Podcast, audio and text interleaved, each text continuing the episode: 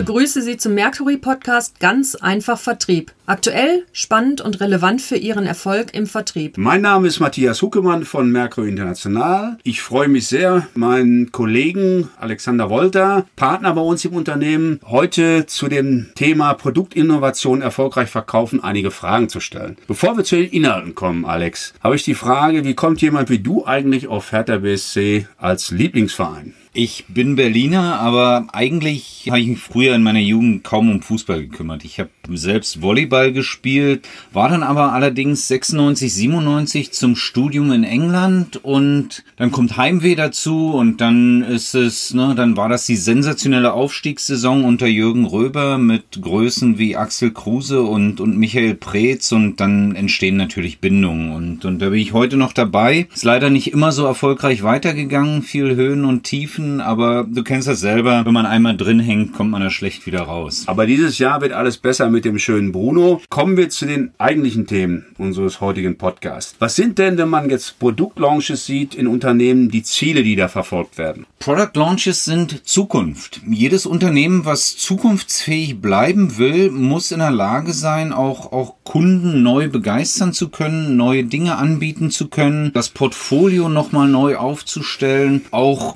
Funding anzuziehen, Geldgeber anzuziehen. Am Ende des Tages heißt Product Launch Zukunft aktiv gestalten. Sehr gut. Wenn wir jetzt von den Zielen zu den Herausforderungen kommen, das ist ja, Produktlaunches sind ja nicht so ein richtig neues Thema. Also jeder Vertriebler ruft nach Innovationen, neuen Produkten. Man sollte also meinen, dass Marketing äh, nun genügend Erfahrung hat, das alles im Griff zu haben. Aber warum liegt dir das Thema jetzt so am Herzen? Es regt mich auf, wenn aus Talent kein Erfolg wird. Ich mag es, wenn Dinge funktionieren. Ich mag es, wenn, wenn gute Sachen gewinnen. Und das ist, in, in vielen unserer Projekten sehen wir das leider, dass fantastische Produkte keinen Markterfolg haben und die Wettbewerber unserer Kunden mit objektiv schlechteren Angeboten mehr Erfolg haben. Und das, das treibt mich um. Da spürt man sehr viel Leidenschaft bei dir, sehr gut. Wie sollten jetzt Product Launches aus deiner Erfahrung heraus vorbereitet werden? Du hast es schon gesagt, Marketingabteilungen heutzutage, Produktmanagementabteilungen haben das eigentlich sehr gut im Griff. Die definieren die Kennzahlen dafür und das nicht nur auf oberflächlicher Ebene wie, wie Umsatz und Marge, sondern die kümmern sich um Marktanteil, Anzahl Kunden, Anzahl Verkaufschancen, was tatsächlich auch die interessanteren Kennzahlen sind. Die definieren die Zielgruppen, Marktsegmente, setzen die Kampagnen auf. Das, das funktioniert eigentlich alles ganz gut und auch die Abstimmung intern in Richtung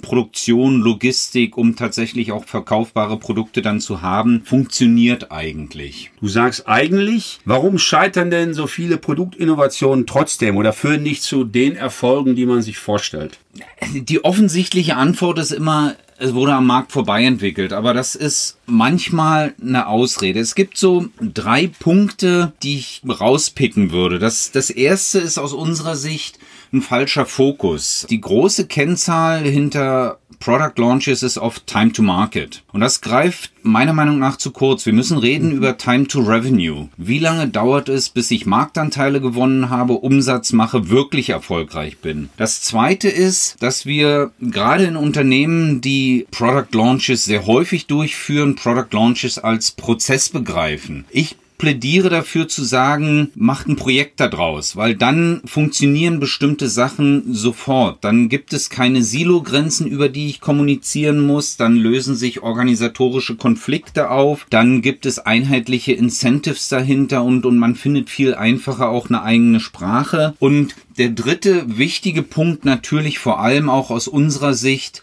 macht den Vertrieb zum Teil des Projekts. Ja, damit hast du ja schon einige Erfolgsfaktoren genannt. Siehst du noch weitere? Ja, äh, gerade bei dem Thema, wie involviere ich den Vertrieb, treten verschiedene Herausforderungen auf. Und, und was wir auf jeden Fall tun sollten, da gibt es so vier Schritte, an denen man sich entlanghangeln kann. Als allererstes, und das sind Informationen, die sind im Produktentwicklungsprozess vorhanden, definieren des Entscheidungsprozess. Wie glaube ich, dass mein Kunde dieses Produkt kaufen wird? Wann entsteht Bedarf? Warum entsteht Bedarf? Ausgehend davon Verkaufsprozesse definieren, mhm. klar zu sagen, was ist nötig, wer unterstützt wen wann, wann wird der Kunde von wem angesprochen, welche Tools, Demos, was auch immer kommen wann zum Einsatz Und dann natürlich die Frage, wie setze ich meine Organisation auf? Brauche ich eine neue Verkaufsorganisation für dieses Produkt? Kann ich bestehende Ressourcen nutzen? Muss ich neue Kennzahlen definieren und so weiter? Und wenn man all das hat, dann kommt der vierte Punkt. Wir gießen das in ein Spickzettel, Playbook, Cheat Sheet, wie wir es auch immer nennen, ein Dokument, das dem Verkäufer hilft, die Richtung seiner Verkaufsaktivitäten zu, zu definieren und in Verkaufssituationen erfolgreich zu sein. Du hast ja jetzt schon auch ein Stück weit uns vermittelt, wie wichtig es ist, dass man das in die Sprache des Käufers, des Vertriebs überträgt, was ja häufig eine Herausforderung ist, auch fürs Marketing. Aber wenn man jetzt daraus ableitet, welche Kompetenzen sind denn sowohl für Marketing als auch Vertrieb wichtig, wenn es darum geht, diese Innovation erfolgreich zu verkaufen oder in den Markt zu bringen? Das ist sowohl Produkt- als auch Verkaufskompetenz. Und das ist die große Herausforderung, mhm. weil wir üblicherweise heutzutage sehen, dass diese Dinge einzeln trainiert werden. Es gibt Produkttrainings, es gibt Verkaufstrainings. Selten kommen diese Sachen zusammen. Und das ist unser Plädoyer zu sagen, ausgehend von diesem Spickzettel, ausgehend von diesem Dokument. Glauben Sie an die Verkaufsfähigkeiten der Verkäufer, aber helfen Sie Ihren Verkäufer, diese Verkaufsfähigkeiten auf das neue mhm. Produkt anzuwenden. Mhm. Sehr gut. Wenn ich dich zum Schluss nochmal fragen darf oder bitten darf, die drei wichtigsten Erfolgsfaktoren kurz zusammenzufassen für unsere Zuhörer. Drei Dinge am Ende des Tages.